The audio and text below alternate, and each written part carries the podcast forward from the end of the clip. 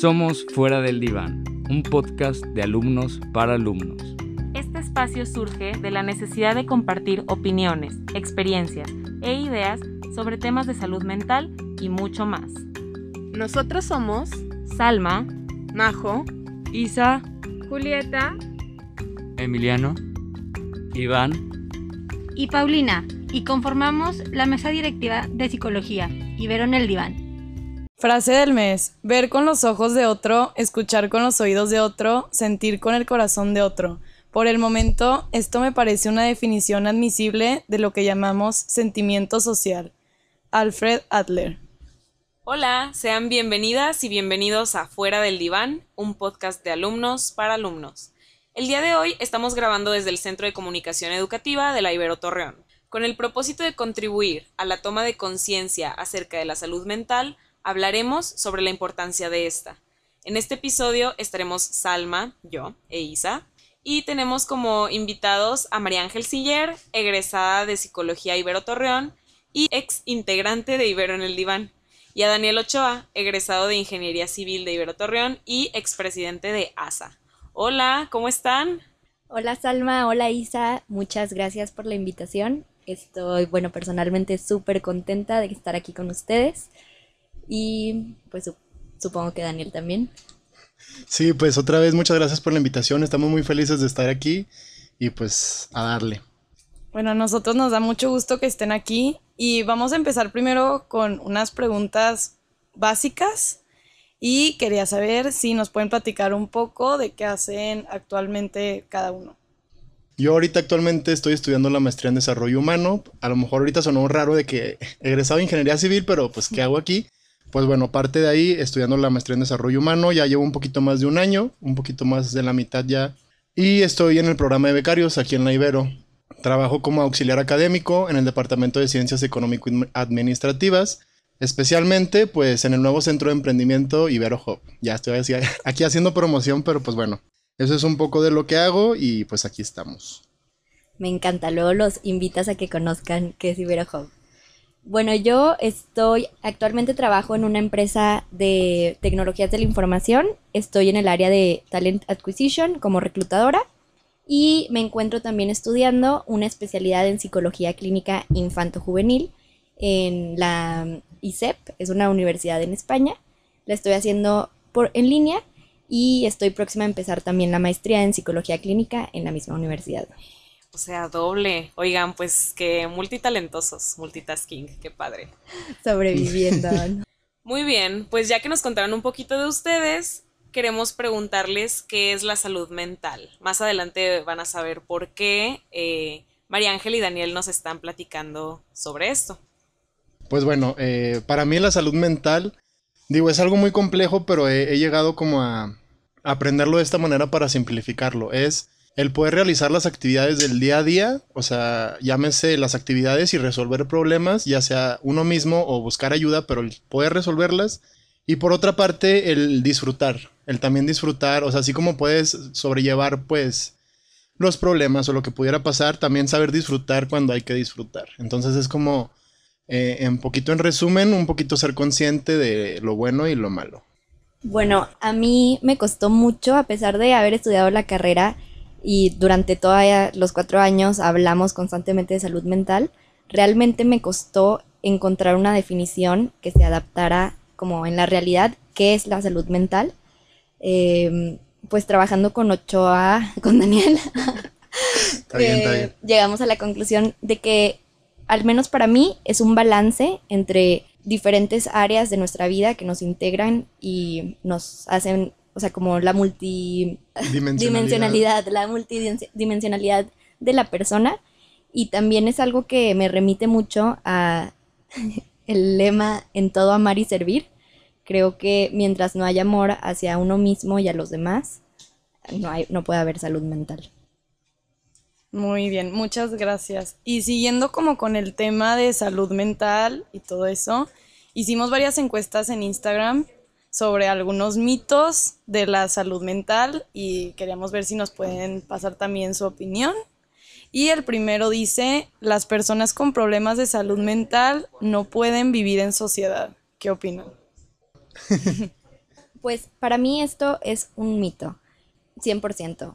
Definitivamente los trastornos psicológicos son un espectro, va a haber unos que son leves, otros que son muy muy fuertes y que definitivamente influyen en la manera en la que uno se relaciona con el ambiente y con uno mismo.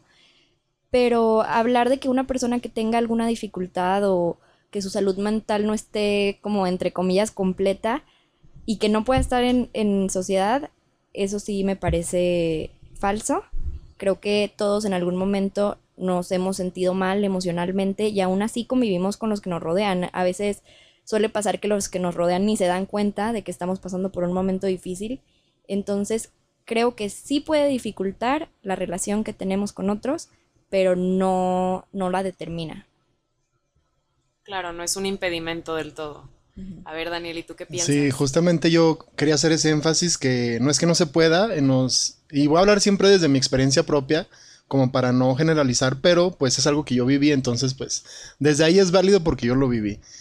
Pero sí me di cuenta de esto, que, y ya después llegaremos a eso, pero tal vez no es que no se pueda, porque al final de cuentas somos seres humanos y somos seres en sociedad, pero sí puede que se dificulte. Eh, como les comentaba, pues la salud mental es saber, o sea, tener esa capacidad de resolver los problemas día a día. Entonces, si no tenemos esa capacidad o la tenemos deteriorada, pues estamos con más estrés, estamos a lo mejor no conviviendo con las demás personas como nos gustaría. Entonces, yo creo que por ahí me iría no en un negro o en un blanco, sino pues en un cambia ese porcentaje de eficiencia yéndonos a términos acá, pues un poco diferentes, yo así lo veo.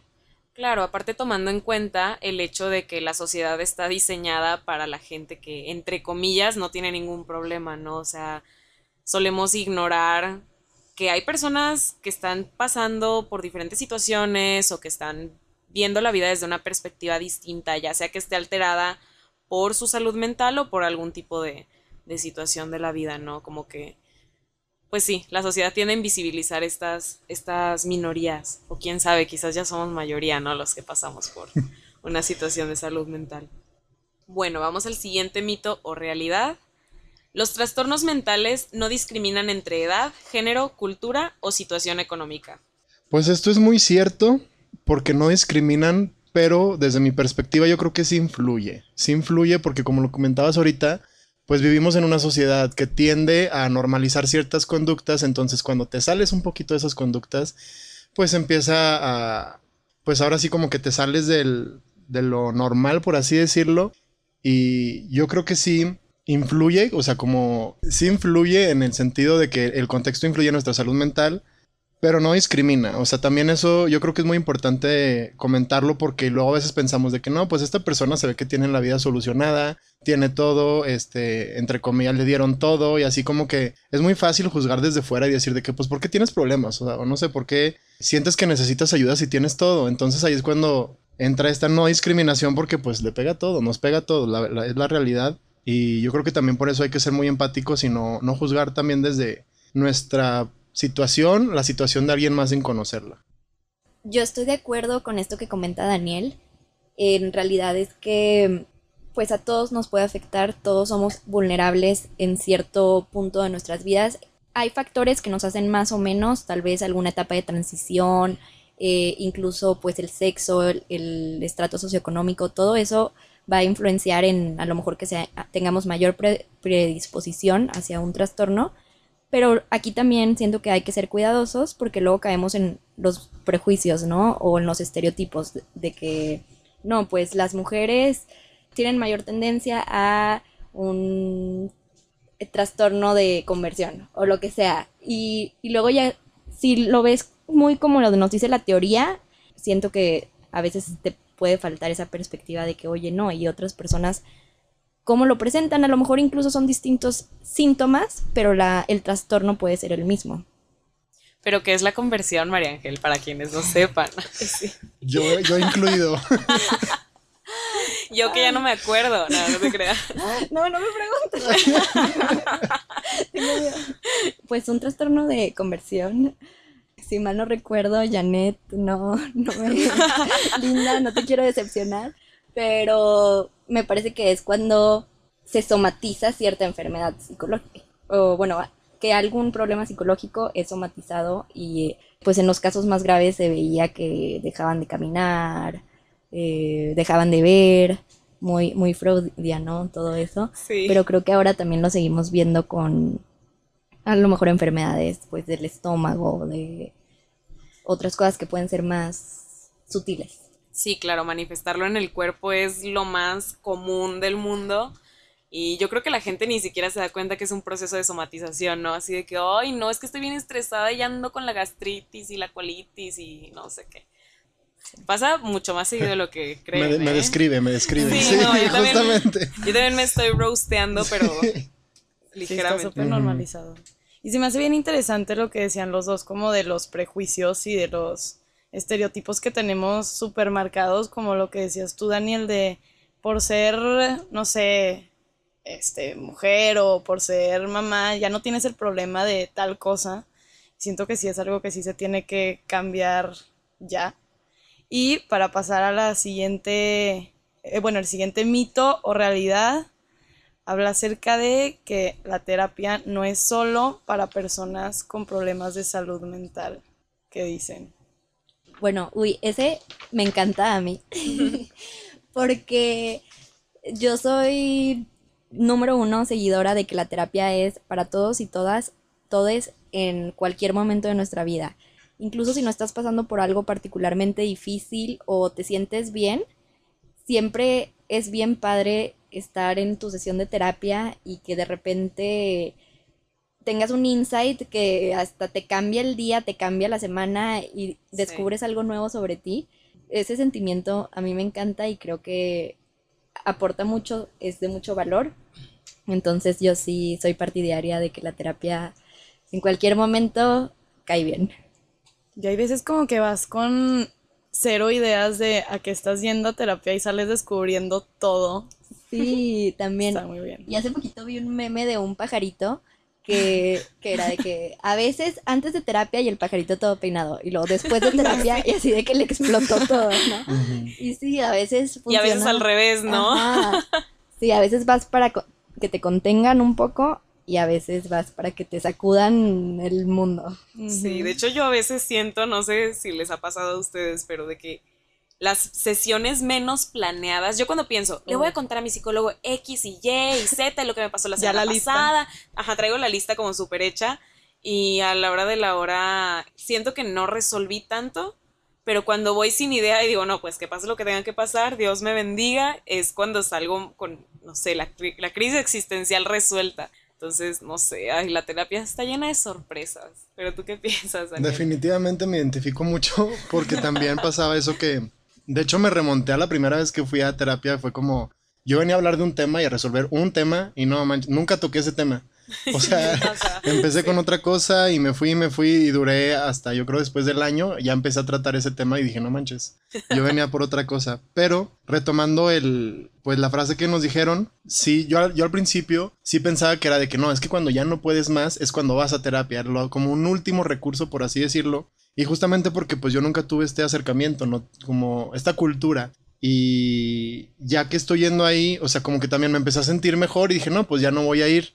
Y otra vez, como que me di cuenta que es un proceso que se tiene que ejercitar. Yo así lo veo. Es como un autoconocimiento que se ejercita y, y voy a empezar a usar como muchas metáforas y analogías. Pero yo lo relaciono con, pues también puede ser como con el gimnasio. O sea, sí puedes empezar a ir al gimnasio porque no sé, a lo mejor te recomendaron de que para ejercitar cierto músculo que necesitas fortalecer y vas por recomendación, pero pues también puedes ir como para sentirte mejor, eh, llevar mejor tu día a día. Entonces, yo creo que sí, eh, no es neces o sea, no es solo para personas con problemas, pero yo creo que sí es solo, bueno, de, y desde muy, muy mi perspectiva, solo para personas que quieren mejorar. O sea, no tiene que ser un problema, pero sí tienes que buscar pues algo, algo mejor. O sea, a final de cuentas quieres como mejorar esa situación que tienes. Eso es lo que yo, desde mi perspectiva, pienso. No, y totalmente, porque a nosotros algo que nos super dicen en la carrera, porque nosotros siempre estamos de que, ¿y cómo hago para que mis papás vayan a terapia? ¿Y cómo es que mi novio, mi novia deberían ir a terapia? Y es como, a ver, no puedes obligar a nadie. Entonces esta parte que mencionas de si es para la gente que está buscando un cambio en su vida, se me hace bastante cierta porque es bastante sabido que cuando la terapia o cualquier proceso como de trabajo en uno mismo es obligatorio, la gente no progresa. O sea, entonces yo conozco gente que dice, yo no creo en los psicólogos porque mis papás me llevaron a terapia cuando estaba chiquito y pues no, ya, o sea, yo no cambié nada y yo hice menso al psicólogo, ¿no? Le dije puras mentiras y es como, bueno, pues es que obviamente cuando la persona no coopera, pues el proceso no, no avanza, ¿no? Y también siento que como por recomendación, ¿no? De que, no sé, a mi amigo le fue mal en terapia, entonces ya habló mal de todos los terapeutas y ya no cree en otro y ya no quiere volver a empezar ni nada y como que se dejan influenciar mucho. Y recomendación por los dos lados. Digo, ahorita porque yo empecé a ir por eso de terapia, porque un amigo llegó, no me acuerdo de ese momento, estábamos aquí saliendo de clase en el, en el segundo piso, de que viendo hacia los jardines de Ibero, me dice que no, pues vengo saliendo de mi terapia y, y me siento muy bien y dije, achis, como que no me la veía venir y ya me empezó a platicar de que, pues, ¿qué es? Me dijo, pues es platicar. O sea, no es nada de otro mundo, no es uno se imagina de que no manches, ahí me van a exorcizar y más o menos sí. Te van a leer la mente así. Pero sí, que- o sea, uno se imagina, la, bueno, yo me imaginaba, la verdad es así como que algo muy intenso y muy de que no, es que no voy a saber qué hacer y así, pero no, me dijo, pues es platicar, o sea, y como era un terapeuta que yo ya conocía desde antes por otro contexto, dije, pues siento esta confianza de ir, entonces, pues, hasta- o sea, el día de hoy estoy aquí por eso, o sea, si no hubiera sido por ese amigo, digo, a lo mejor hubiera sido por otra razón, no hubiera terminado ahí, pero hoy estoy aquí gracias a eso que, que ese amigo me quiso compartir y yo lo quise escuchar, su experiencia padre. positiva. Luego también a veces desde nuestro narcisismo es hermoso disfrutar de 50 minutos de hablar solo de ti mismo sin parar. A veces Sí, sí. son muy necesarios. Sí, eh, creo que es el comentario más honesto que he escuchado sobre la terapia, o sea, porque claro que nuestros amigos se hartan, ¿no? De, de- sobre todo cuando estás en una situación depresiva y pues tendemos a darle las vueltas a la lo misma mismo, cosa. Ajá. siempre. Le decimos acá rumiación, es le das lo mismo una y otra y otra y otra y otra vez y pues los amigos se hartan. A mí mis amigas ya sí me han dicho como, güey, ya basta, o sea, por Sí. favor, resuélvelo, o sea, si te vas a seguir quejando de esto y digo, ¿sabes qué? Tienes razón, quizás este es algo que tengo que tocar con mi psicólogo. Entonces, pues claro que a veces es, es muy sabroso poder expresarte al 100% en un lugar donde sabes que no vas a ser juzgado y sabes que tus secretos o tus vivencias están a salvo en ese consultorio, no van a salir de esas, de esas paredes, ¿no? Me gustaría aprovechar ahorita rápido lo que mencionaste de rumiante, porque eso me movió. Ay, sí. Pero creo que también este es un. Puede ser un mensaje para mí yo del pasado o para esa persona que lo necesita escuchar.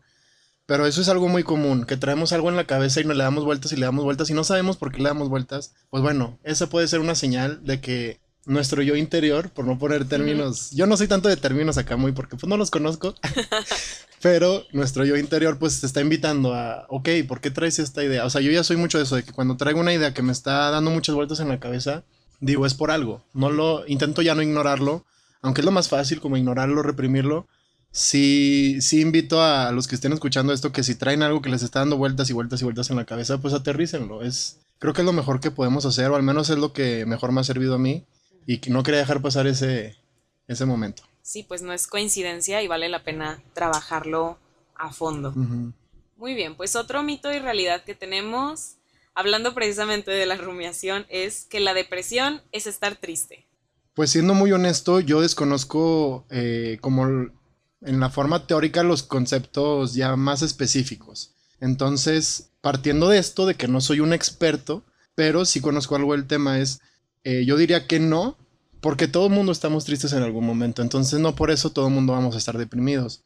Yo creo que, y énfasis en el yo creo, es que la depresión es cuando ya no puedes salir de ese estado emocional de tristeza y, y ya no se encuentra una, una salida, aunque sí la haya, porque siempre la hay, pero yo creo que es eso, cuando ya te quedas en ese estado emocional más tiempo del que se de... No que se debería, porque no hay como un tiempo definido, pero más tiempo del... Pues no sé qué palabra usar. Sí, o sea que ya te está imposibilitando hacer Ándale, otras sí, cosas, ¿no? Ya no estás avanzando. Bueno, yo coincido con eso. La verdad es que pues la depresión es un trastorno y no solo es estar triste, no hay que minimizarlo porque creo que por los dos lados, a veces siento que decimos como, ay, estoy deprimida y en realidad solo te pasó algo muy triste y necesitas eh, elaborarlo y seguir adelante y ya, pero no es que estés en un episodio depresivo. Entonces, no hacer menos la depresión como algo así X casual, porque no lo es, es un trastorno, pero también eh, por el otro lado, O sea, que pensar que por tener, no sé, a lo mejor uno cumple con todos los síntomas de depresión y dice, no, X, seguramente solo es tristeza. Exacto, sí, sí, sí. O sea, darle la importancia en caso de que sí tengas un trastorno depresivo o estés pasando por un episodio, sí tomarlo como lo que es, pero también, no sé, como que no, no minimizarlo cuando solo estás pasando por algo triste. Y por eso es por lo que no nos autodiagnosticamos. Exacto. Porque también es súper común el, ay, es que soy súper bipolar o, ay, sí, es que se- de súper repente... normalizado decir todo ese tipo de cosas cuando ni siquiera sabes con quién está sentado al lado y si se sienta de esa manera. Exacto, de que soy bien TOC, o por ejemplo, la gente empezó a saber qué es el trastorno borderline y se hizo como muy popular en internet, entonces la gente ya, ay, sí, es que yo soy súper border. Y es como, bro, no es, no es una etiqueta que adoptes y, y la puedas como presumir al mundo, o sea, no es algo como trendy o que esté de moda o... son situaciones muy serias y a lo mejor a uno le puede parecer como un aspecto de personalidad interesante el tener un trastorno mental, porque mucha gente piensa así, pero para otro es una situación bien seria y bien grave, entonces vale la pena tomárselo con la seriedad necesaria, como bien nos comentabas, ¿no, María Ángel? Sí, recordar que pues las emociones todos las vivimos y experimentamos en diferentes grados, pero pues si ya sientes que es un grado bastante alto, pues mejor ir a, a tratarlo. No tampoco no tenerle miedo a, sí, estoy pasando por un episodio depresivo, es lo peor que me puede pasar en el mundo. No, simplemente necesitas buscar ayuda para que se atienda. Bueno, y siguiendo con los mitos y realidades, siento que este está muy controversial porque he escuchado mucho hablar y es que sí es posible prevenir los trastornos mentales. Pues. Hijas, yo- sí está muy Sí, sí, controversial. Sí, definitivamente. súper. Todos así de que... Todos pensando. Sí. Pero creo que sí hay eh, factores que te protegen de los trastornos mentales. Eh, tal vez incluso genéticamente puedes traer cierta predisposición, pero si tu vida, pues, no sé, tiene cierto balance, cuidas tus emociones, vas a terapia, estás al pendiente, tratas de practicar la in- introspección, tal vez son factores de protección e incluso pueden ser como cosas más del entorno más tangibles, como un estrato socioeconómico medio, medio alto, en el que no te tienes que preocupar por qué voy a comer el día de mañana. Entonces, sí creo que hay factores de protección, sí creo que también tienen un, un factor genético y que desde la infancia, pues a lo mejor se te predispone a tener cierto trastorno, pero pues no, no, no creo que podamos decir que sea tan determinante. Ujú. Pues sí, es una pregunta controversial. Yo lo que haría primero, como para safe, te creas, sería cambiar la palabra prevenir por hacer más llevadero. Creo que prevenir es una palabra muy fuerte en la que es un sí o un no. O sea, de que, ok, entonces, si estamos diciendo que se pueden prevenir, estamos diciendo que también las personas son como las responsables por esto, porque si no lo estás previniendo, entonces tú eres responsable. Yo no me iría tanto así, sino más bien, como yo lo veo, es más, tal vez que nuestros hábitos nos pueden ayudar a ser más llevadero o, pues sí, no es prevenirlo, sino que tal vez eh, llevemos aminorarlo. rutinas. Ah, pues sí, es que no tanto aminorarlo, o sea, es eso, hacerlo más llevadero, o sea, porque es lo que es, o sea, la- a lo mejor la intensidad no va a cambiar, pero si yo ya sé cómo soy, es como, por ejemplo, si yo cuento con una discapacidad, ya otra vez voy a usar otra metáfora, otra analogía, que no sé, me falta una pierna, ok, pues nada va a cambiar que yo no tengo una pierna, pero yo puedo, ok, ya soy consciente y tomo acción como para trabajarlo, ok, siempre salgo con muletas, siempre que voy a algún lado pregunto de que, ok, hay acceso como para personas sin una pierna, entonces es, yo lo llevaría más o menos a eso, digo, sigue siendo una pregunta muy, muy fuerte y, y esa sería como mi perspectiva. Y ahora que lo dices, Daniel, me pone a pensar esto que dices, como prevenir pone la responsabilidad sobre la persona. Se me hace bien interesante porque ahí, o sea, hablando de prevención, ¿a qué nivel? Prevención que yo misma esté al pendiente de que no vaya a, tener algún trastorno, prevención que mis papás estén al pendiente de que mi salud, o sea, de que crezca en un ambiente eh, saludable, de que eh, socialmente, ahí también siento que socialmente es donde más hay responsabilidad y luego es lo que más se pasa por alto, ¿no? Sí, exacto. A mí también, este, recuerdo cuando estábamos planeando cuáles mitos y realidades incluir, decíamos este, y nosotros mismos también estuvimos debatiendo, ¿no? De se puede o no se puede, pero también me gustan las perspectivas que dicen, o sea, a fin de cuentas, lo único que puede hacer el entorno que te rodea es darte como las herramientas para que si llegas a tener eh, un trastorno mental o una situación muy complicada que no sepas manejar, pues que sepas mínimo a quién pedir ayuda o a dónde puedes dirigirte para empezar a trabajar con eso.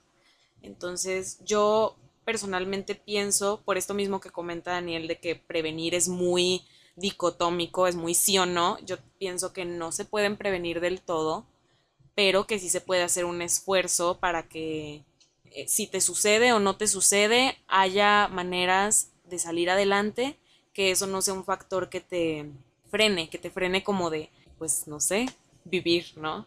Como sucede para muchas personas en, en el mundo, porque no existen los suficientes recursos para tratar los problemas de salud mental en todos lados, ¿no?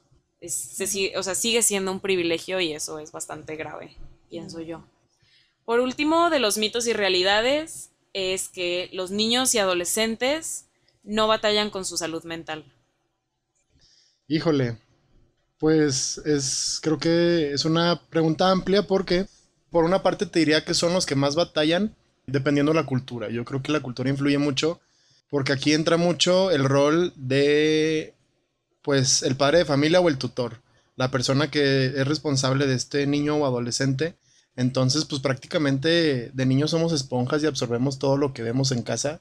Entonces esto es muy importante porque la cultura juega un papel muy importante en el sentido de que, pues si fuiste criado con, pues es que no, no quiero decir ni bueno ni malo, pero pues con una cultura de autocuidado, de poder resolver problemas, pues no van a batallar porque la salud mental de sus, de sus ejemplos a seguir, pues está muy ejercitada, por así decirlo. Pero si por el contrario, pues si un niño en su desarrollo se topa con todos estos problemáticas que ve desde su casa, pues van a batallar más que nadie, porque pues ahora sí que con quien se apoyan, un niño no va a estar diciendo, ay, sí, mamá, un niño de seis años de que déjame voy a terapia, pues no, o sea, de hecho justamente es un tema que, que hemos descubierto mucho que eh, los niños y adolescentes es más fácil que sean visibles como a lo mejor problemas en su salud mental, porque son más honestos, son más honestos, a lo mejor son más congruentes con lo que hacen y lo que dicen, entonces llama más la atención de los adultos y dicen, híjole, es que mi niño algo tiene, y los mandan a terapia. Entonces llegan a terapia y lo primero que piensa el psicoterapeuta, bueno, muchos de los que hemos entrevistado y, y preguntado y todo nos dicen, pues es que los que tienen que ir son los papás. O sea, no puedes solucionar al niño por así es, porque así lo dicen los papás, de que solucioname al niño. Y todos, o sea, los psicoterapeutas se quedan así como, ¿cómo? O sea, si no es un carro, no, te, lo, no te lo voy a arreglar, no es que me lo dejes una semana y ya te lo regreso. No le estoy poniendo brackets. Sí, entonces también parte de ahí, o sea, de que, ok, pues eh, si viene con problemas, o sea, pues de algún lado los agarró. O sea, un niño no se está preocupando que, sí, por el trabajo, por la hipoteca, entonces de algún lado los está tomando y como les comentaba, somos esponjas de niños. Entonces, pues están estas dos visiones en la que depende mucho de, del padre o tutor entonces, pues bueno, o sea, batallan conforme fueron creados, yo creo.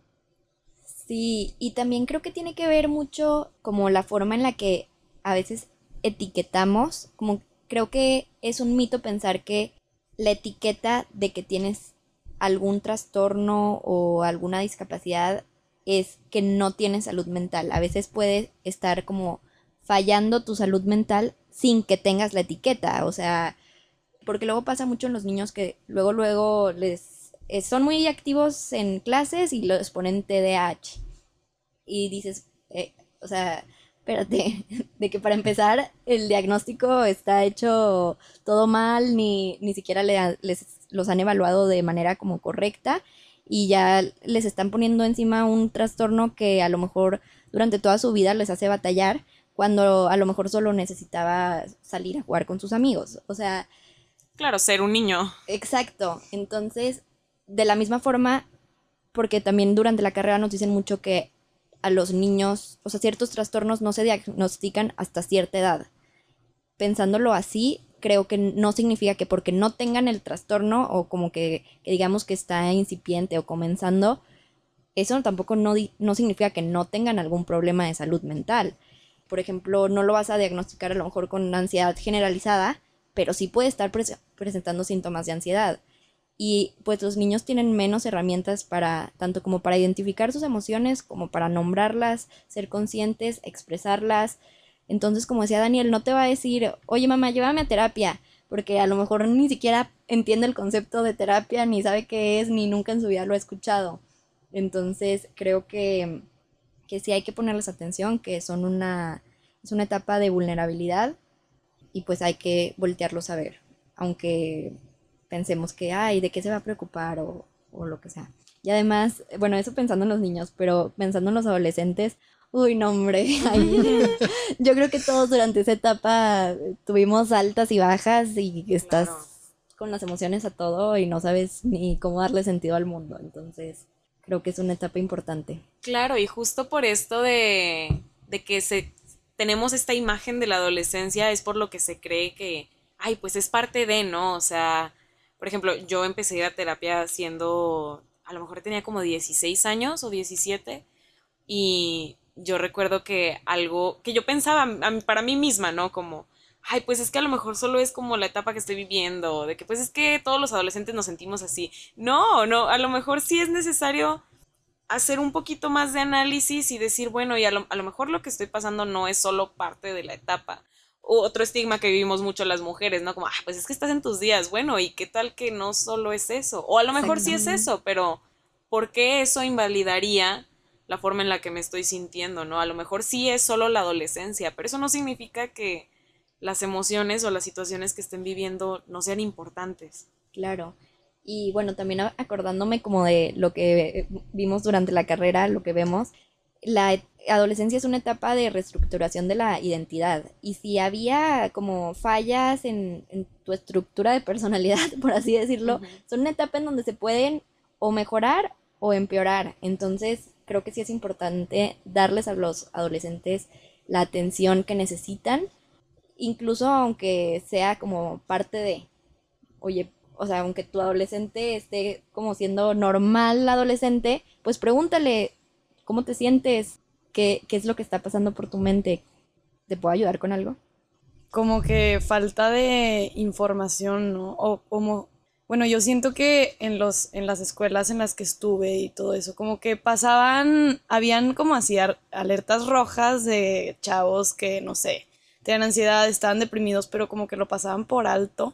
Como que falta mucho pues mucha información y mucha normalización también del mismo tema de la salud mental, creo yo. Sí, a mí me gustaría complementar, porque es algo que también he estado viendo en, mis clases, es la adolescencia, pues yo creo que es la etapa en la que empieza como ahora sí a carburar un poquito más fuerte la conciencia y ahí es cuando empieza como a buscar nuestro, nuestra identidad, de que quiénes somos, qué nos gusta hacer, entonces pues nuestra mente anda loca buscando de que, ah, no, pues esto, esto y yo quiero hacer esto y aquí el problema es que como cada quien está buscando qué hacer, el camino fácil es, ah, pues hago lo que los demás hacen. Entonces ahí es cuando empieza una incongruencia en nosotros y así como puedes, pues terminar en donde debes de estar, también puedes terminar yéndote por un camino que no es tu camino. Entonces creo que es una etapa muy importante en la que se le tiene que dar la importancia porque aquí empiezan las decisiones importantes. Eh, digo, en nuestro ámbito empiezan las decisiones de pues qué quiero estudiar, dónde quiero estudiar, qué quiero hacer. Entonces, pues se va definiendo nuestra vida y si no somos conscientes de, este momento tan importante, pues tomamos las decisiones ahora sí que como ovejas, a donde van todos, pues allá voy. Entonces, creo que la adolescencia es de las etapas más importantes de, pues de la vida, al menos de lo que me ha tocado vivir. Sí, porque no he vivido nada más, más allá de hoy. Ah, no, a mí también la verdad es que me apasiona la adolescencia. Creo que es como una etapa en la que en el futuro me gustaría pues enfocarme. Mm, qué padre. La verdad me gustaron mucho sus respuestas de los mitos y las realidades. Y ahora vamos a pasar a ustedes, un poquito más de ustedes, y de cómo se interesaron en el tema de salud mental. Bueno, a mí me encanta la respuesta de Daniel, entonces lo dejaré empezar. Va, que va, a mí también me encanta mi respuesta. ¿De dónde nace esto? Híjole, pues es algo que le he rumiado mucho. De que de dónde empezó esto. O sea, aquí estoy hoy, pero ¿de dónde empezó? Y justamente hoy estuve todo el día pensando en esta pregunta que dije, es que ¿dónde, dónde nace? Pues bueno, nace, nace de muchas cosas, pero la gota que derrama el vaso es, yo me voy de intercambio a, a Guadalajara, a ITESO, ya en universidad, o sea, me fui en 2017. Estando allá, probé la, la libertad, la libertad en su máxima expresión, en el sentido en el que pues ya no me tenía que levantar a clases porque mi mamá me decía que tenía que ir a clases, sino me tenía que levantar a clases porque era mi calificación, era mi futuro, era mi preparación, pero yo no era consciente de eso. Entonces ahí empieza, pues ahora sí que, que mi libertinaje y viví por primera vez, no sé, no le he puesto nombre porque pues no, no soy tan experto en esos términos, pero lo que fue una semana de no levantarme de mi cama. Entonces no fui a ninguna clase y, y no iba, o sea, y no era de que estuviera haciendo un chorro de cosas, o sea, yo era foráneo, entonces ay, qué flojera ir, de que qué flojera levantarme, bañarme a las 6 de la mañana con este frío que yo no acostumbro. Yo venía con el calor de Torreón, entonces me daba flojera y yo decía, ay, pues X es flojera nada más. Y así empiezo el lunes y, y ahí luego me voy al martes de que, ay, pues no fui ayer, hoy no voy tampoco. Así me le llevé toda la semana hasta que llega el viernes y dije, ¿qué pedo que acaba de pasar? O sea, me, una El semana de de mi vida no existí, o sea, y nadie se dio cuenta, nadie se preocupó, nadie preguntó, nadie me regañó más que nada. Entonces ahí fue como, híjole, me di cuenta de que estaba sacrificando, estaba poniendo en riesgo todo mi semestre de intercambio por una semana de decisiones, de decisiones tomadas, porque hay veces que pensamos que el no hacer las cosas no es una decisión, pero también no hacer las cosas es una decisión muy importante, yo creo que de las más importantes. Entonces, eso fue como mi primer, eh, no sé, momento así como de, de conciencia de que, híjole, pues, o sea, yo soy responsable de mis acciones. Y después de eso, no voy a andar en el tema, pero tuve un problema de que, porque mis hábitos no eran los más saludables, entonces yo como que buscaba mucho la, la solución en, en el alcohol. Entonces yo decía, ay, pues sí, no fui a clase toda la semana, pero pues este fin agarro la peda y me lo va a pasar increíble.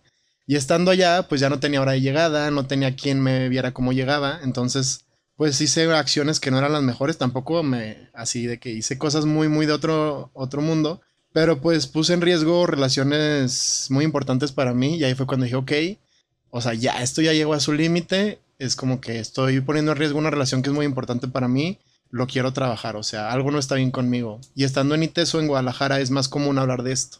Es más común que haya grupos de encuentro, que haya grupos espejo, que haya pues esta cultura. Y ahí empecé con el grupo espejo. El grupo espejo yo no sabía qué era, pero decía que quieres hablar de algo, ven. Y pues ya fui, me empecé como a adentrar un poco y ahí empieza mi camino con la salud mental. Digo, me puedo ir de más de lejos, como les digo, esto fue en 2017 y pues el día de hoy ya, ya estamos aquí, ya yo ofrecí algunos grupos, yo como facilitador. Digo, ¿en qué momento? O sea, ¿en qué momento? Hace cuatro años yo era parte de, de los participantes y ahorita pues gracias a mi maestría estoy del otro lado, brindando ese apoyo que yo recibí y que me gustaría pues proporcionar a los demás porque me cambió la vida, me cambió la vida definitivamente y, la disfruto más y puedo también como ser más independiente, tomar mis propias decisiones.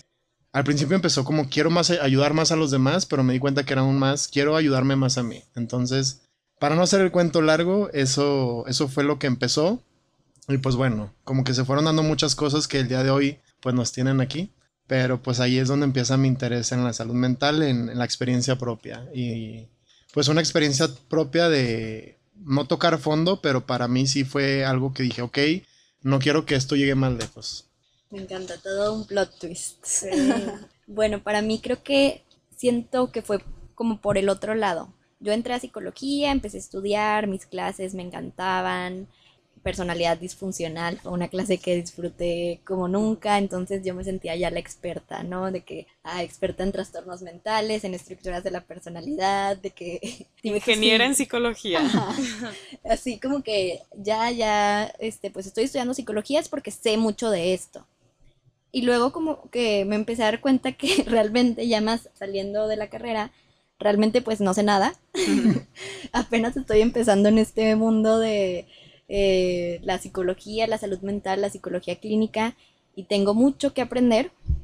Y me di cuenta, bueno, en el último año de mi carrera estuve en las mesas directivas, trabajé mucho con Daniel Y ahí pues surgieron algunas pláticas entre las cuales empezamos también a, a conocernos más profundamente, se hizo un vínculo de mucha confianza e incluso después cuando ya se terminó lo, lo de las mesas directivas, seguíamos platicando, ¿no? Entonces Daniel me empezó a decir, oye, mira, traigo esta inquietud, tengo ganas de hacer esto, ¿cómo le hacemos? Me, me mueve mucho esto, quiero mejorar la salud mental. Entonces ya platicando con él, como que me di cuenta que tenía que salirme de estar tan inmersa en lo que según yo era ser experta en psicología y empezar a verlo más desde fuera, ¿no? O sea, no puedes, y creo que es algo que nos puede servir mucho a todos los que somos estudiantes o egresados de psicología, tú no vas a llegar con alguien y le vas a decir, ah, es que te pasa esto porque cuando estabas chiquito eh, viviste esta situación. Claro que no, o sea, para empezar te va a mandar con un,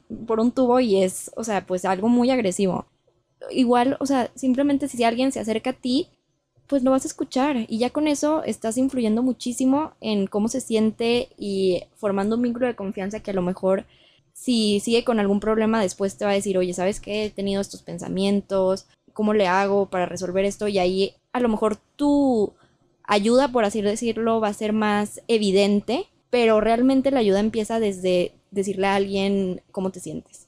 Entonces creo que sí, a mí me faltaba como y me falta todavía ser, yo creo que más humilde en ese sentido, darme cuenta que ser psicóloga es solo el título y nada más, y que hay psicólogos que esa intuición y esa sensibilidad la tienen sin nunca haber estudiado nada relacionado. Entonces, creo que, que sí es importante como que pensarlo mucho, incluso si ya estás como que en ese ámbito, y es algo que le admiro mucho a Daniel, o sea, pues él estaba muy lejos de la licenciatura en psicología y aún así encontró su camino a la salud mental, y pues fue algo que, me inspiró mucho a mí también y me motivó a, a pues empezar un proyecto juntos.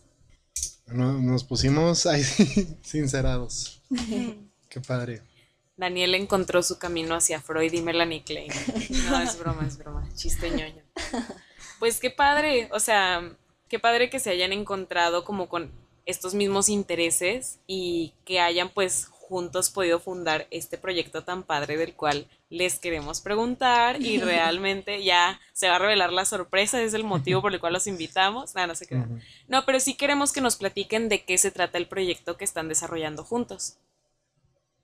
Me encanta. pues bueno, todo esto nace. Eh, aquí sí intentaré ser breve, pero pues es que sí lleva mucho tiempo esto. Como decía María Ángel, pues trabajamos juntos en, en NASA y ahí fue cuando empezamos con el lema de vamos a crear comunidad. Esa fue la misión, o sea, vamos a crear comunidad y terminamos queriendo hacer un mural que no se pudo hacer, pero terminamos con un mural que quería decir atrévete a cambiar el mundo.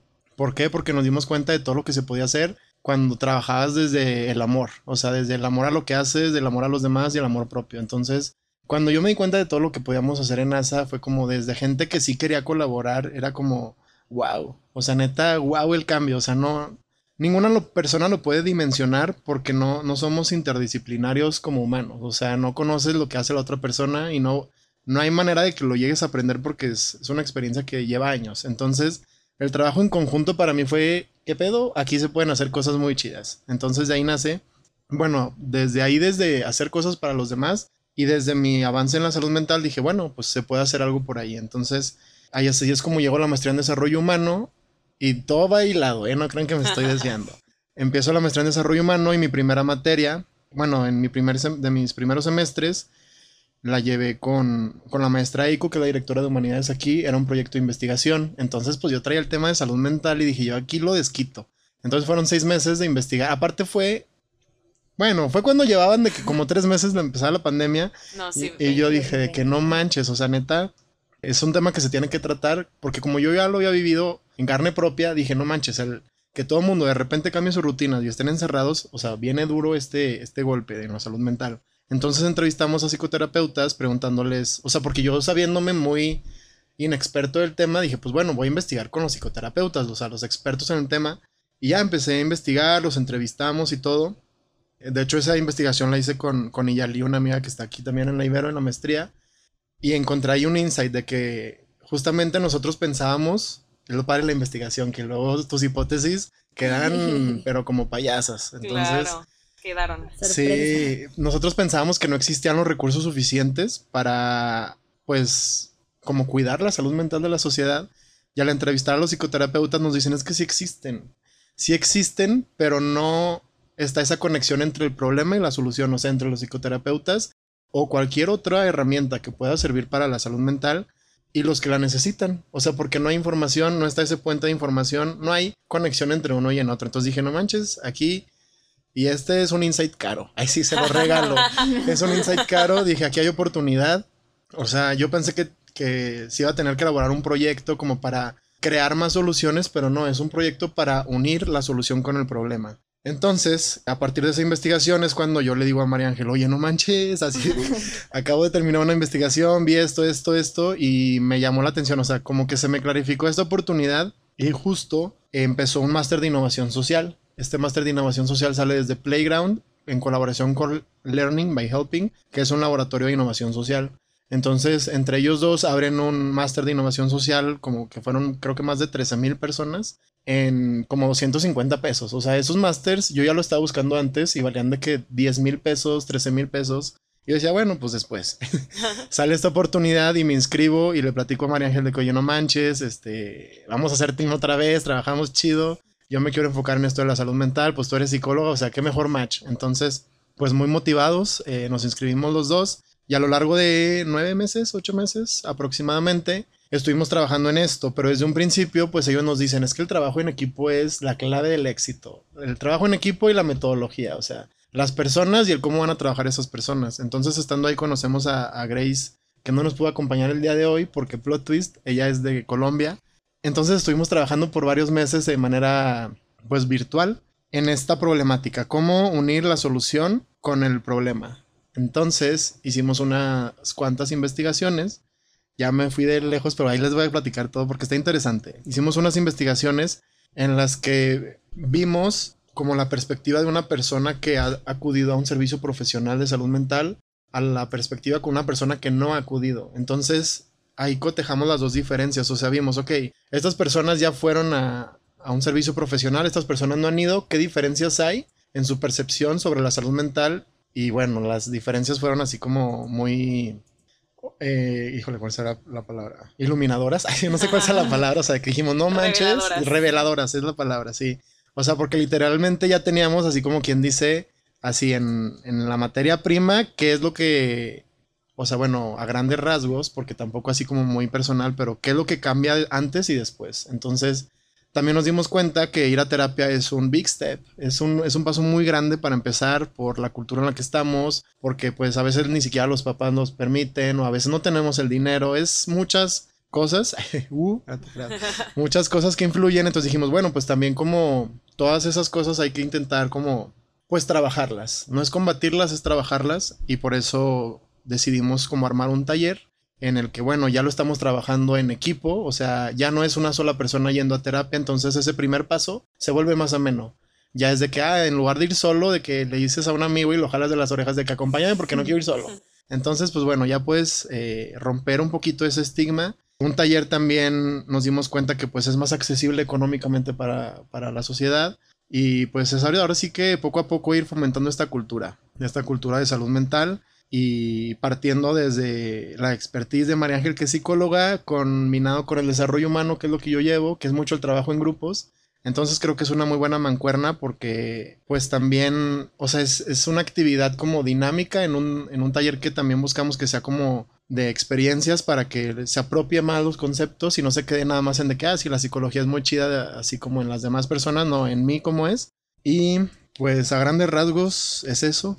Me encanta, lo no, ves? no, no. Yo disfruto muchísimo cuando cuentas toda la idea así, porque, bueno, de hecho empezaste en un punto donde como que no me había dado No cuenta que iba tan atrás. Entonces, me encanta cada vez que lo cuentas. Algo que agregaría es que en este resumen que, hubo, que hizo Daniel hubo muchas como confusiones, decíamos es que hay que hacer esto y luego cambiaba la idea 100% y luego es que primero nos empezamos como que nos orientamos más en ayudar a los psicoterapeutas, como que decíamos, a lo mejor la gente no sabe que están ahí, entonces no se acercan. Y empezamos a hablar con algunos psicoterapeutas, cómo, cómo se daban a conocer, cómo eran sus procesos, qué pensaban de la gente, cómo los veían llegar, porque a veces detenían el proceso así como que de la nada, que es algo que creo que pues todos los psicoterapeutas han experimentado. Y nos empezamos a dar cuenta que realmente no es que la gente no supiera que los psicoterapeutas están ahí. De hecho, al menos los que entrevistábamos tenían la agenda llena. O sea, hasta que para que nos dieran la hora de entrevista, pues era difícil. A veces eran horarios súper fuera del horario de trabajo que les teníamos que agradecer muchísimo por habernos regalado ese tiempo. Y empezamos a ver que ellos tenían sus agendas llenísimas, que ya no podían ni siquiera darle como entrada a otro paciente porque pues no podía, o sea, ni emocionalmente ni de tiempo, o sea, no, no podían con alguien más. Como que yo no lo entendía tanto porque yo decía, es que si es la terapia, pues es una atención de uno a uno. Y Daniel me decía, pero es que ¿cómo le hacemos para que llegue a más personas? O sea, ahí estás desperdiciando, o sea, bueno, no, no, no, la palabra no, es desperdiciar, pero estás invirtiendo una hora en una persona. Entonces, es como muy costoso en tiempo y en recurso y el, psicoterapeuta tiene que estar bien preparado, tiene que haber esa conexión que también es a veces difícil que se dé. Y, o sea, por más excelentísimo psicoterapeuta que sea, a veces simplemente no, no hay ese vínculo, ¿no? Entonces él me decía, ¿cómo llegamos a más personas? Y como que no, yo no lo alcanzaba a ver. Y luego me decía, es que los grupos, los grupos de encuentro, me platicó de su experiencia y, y fue algo que me encantó. Me falta a mí investigar más pero se me hace como que un concepto increíble y creo que ha de ser, a mí no me ha tocado vivir uno, pero siento que ha de ser una experiencia impresionante. Y me decía, pues hay que hacer un grupo de encuentro y luego también ya como que investigamos, no, no definitivamente no es nada fácil, estás manejando pues un grupo grande y estás manejando emociones pesadas, no, no estamos preparados ni él ni yo ahorita todavía para eso, él ya, ya ha tenido experiencias yo, yo aún no. este, pero como que era eso, ¿no? Entonces, ¿cómo llegamos a más gente? Que sea como exponencial esta ayuda o este acercamiento. Y ya lo discutimos mucho, no, no fue así algo fácil, pero se nos ocurrió la idea de un taller. Un taller, pues tienes que estar capacitado, obviamente. Daniel, de hecho, acaba de, de sacar su certificación de capacitador.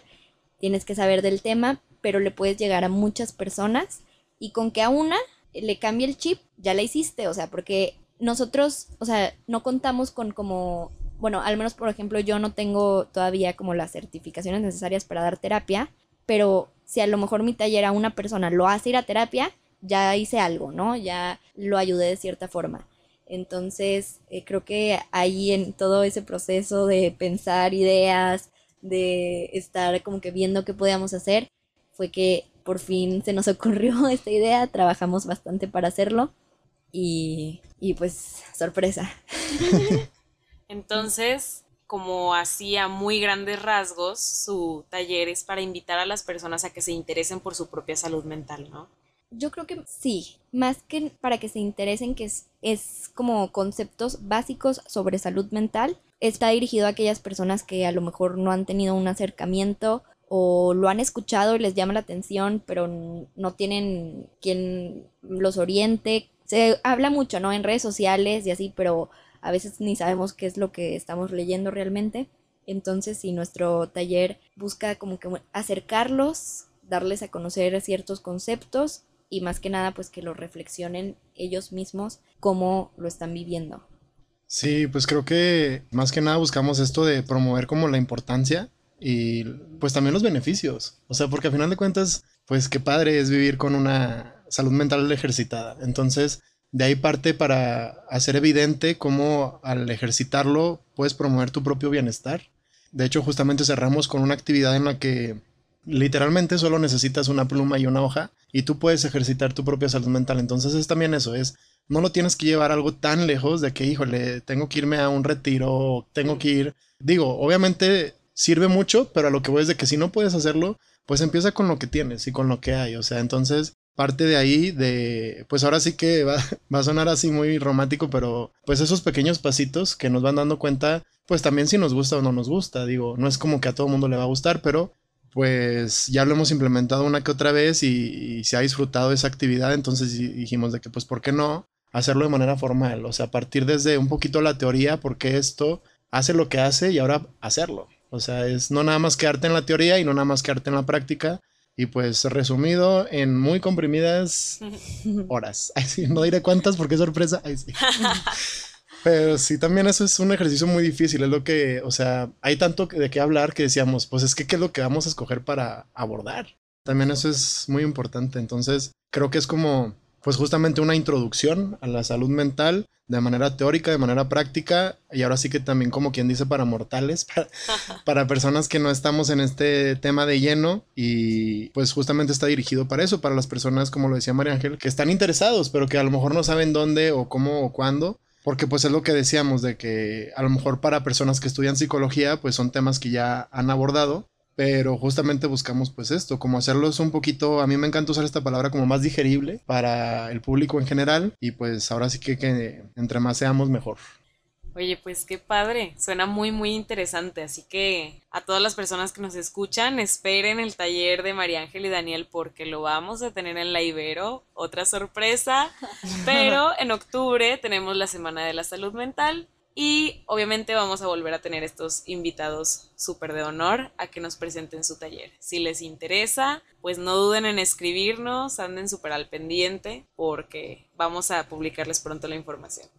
Sí, de verdad, qué padre que se estén interesando y que estén haciendo este taller. Y también qué padre que pudieron estar aquí con nosotros este ratito. Y pues muchas gracias a ambos por acompañarnos y gracias a todos y a todas por escucharnos. También nos gusta hacer como una recomendación en cada podcast, en cada episodio. Y la de hoy es de una película que se llama Mente Indomable, que es con Matt Damon y Robin Williams, que nos muestra la importancia del acompañamiento psicológico desde la empatía.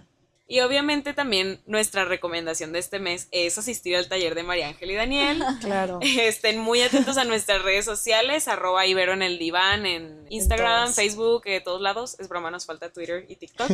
Pero estén muy atentos para que les podemos, podamos dar muchísima más información. Pero por ahora esto es todo. Gracias por estar aquí y nos vemos el próximo mes.